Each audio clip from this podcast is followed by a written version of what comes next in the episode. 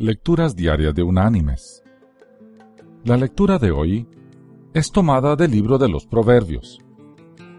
Allí vamos a leer del Proverbio 28 el versículo 13, que dice, Mas el que confiesa su pecado y se aparta, alcanzará misericordia. Y la reflexión de este día se llama A ella le debo. Cuando la conocí, tenía 16 años. Fuimos presentados en una fiesta por un tío que decía ser mi amigo. Fue amor a primera vista. Ella me enloquecía.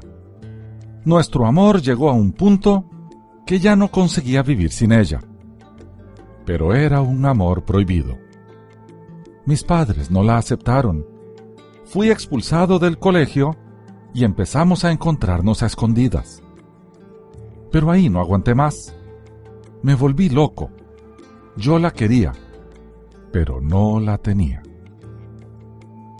Yo no podía permitir que me apartaran de ella.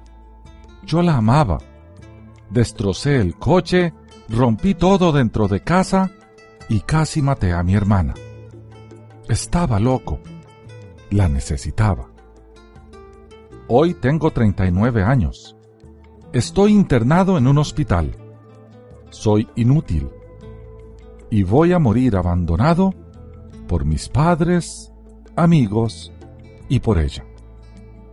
Su nombre, cocaína. A ella le debo mi amor, mi vida, mi destrucción y mi muerte.